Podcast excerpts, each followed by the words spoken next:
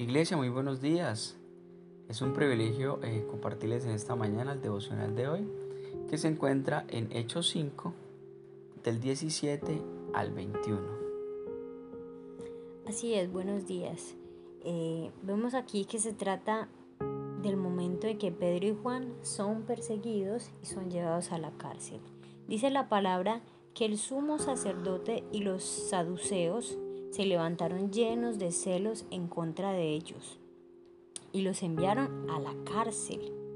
Pero como siempre, podemos ver las manos gloriosas de Dios que liberan y sorprenden una vez más. Pues un ángel del Señor les abrió las puertas de la cárcel y los dejó nuevamente en libertad.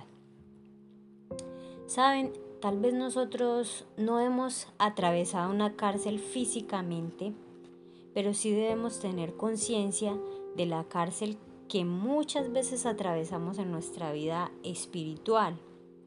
Muchas veces queremos avanzar en algo importante, pero los muros que nos rodean nos detienen.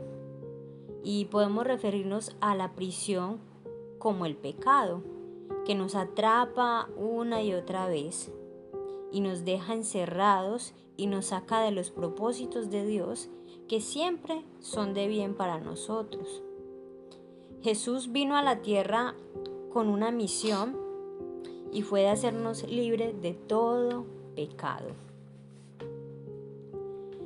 Ahora, si bien podemos ver, los discípulos eh, fueron llevados a la cárcel no por sus pecados o por sus faltas, sino a causa de obedecer a Jesús, por el hecho de no detenerse, sino de seguir extendiendo el reino de Dios sin importar las consecuencias.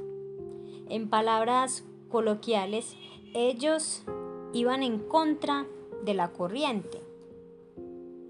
Y es que eh, lo que vemos hoy es que la gente sigue fácilmente o seguimos fácilmente las tendencias de este mundo, pero también cuando nosotros salimos de esas llamadas tendencias, que algunas suelen ser muy peligrosas para nuestra fe, es allí donde podemos ser foco de señalamiento o discriminación por incluso tratar de sostener nuestros principios cristianos.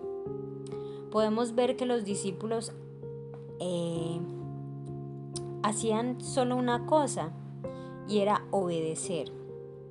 Por eso nosotros eh, debemos obedecer a Dios, que Él se encargará de alinear todo, de abrir las puertas, enviar sus ángeles y su respaldo.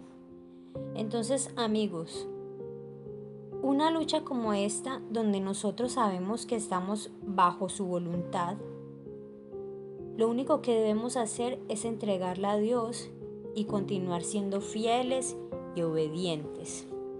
Los discípulos, después de salir de la cárcel, pudieron decidir no obedecer más ni ir a enseñar la palabra de vida como se los dijo el ángel, por temor a ser tal vez encarcelados una vez más pero ellos nunca se detuvieron. Sabes, no tengas miedo, no tengas temor, no importa cómo te llames, si te llaman crispeto, pandereto, que te lavaron el cerebro, si tu familia no cree en la evolución que Dios está haciendo en ti, o si la nadie, si nadie cree en el ministerio que Dios te está entregando, no te detengas. El Señor es quien siempre nos defiende y nos hace más que vencedores en Él. Así es, eh, muchas veces eh, caemos en esas prisiones del miedo eh, por querer hablar de Dios y nos falta esa libertad. Pidámosle a Dios esa libertad para poder hablar de Él. Muchos nos van a criticar, muchos nos van a señalar Muchos van a estar en contra de nosotros, pero sabemos que tenemos un Dios que todo lo puede y que nos da la libertad y que Él nos hace valientes. Así que esforcémonos para continuar adelante y seguir hablando de de su palabra. Padre, en esta mañana damos gracias Dios por todo lo que nos da, Señor. Gracias por permitirnos eh, estar en un lugar donde tenemos mucha libertad de hablar de tu palabra, de predicar, Dios, de las buenas nuevas, Dios, de hablar de tus milagros, Dios. Quizás muchos no tienen esa oportunidad porque están en lugares peligrosos, donde son amenazados aún de muerte por eso.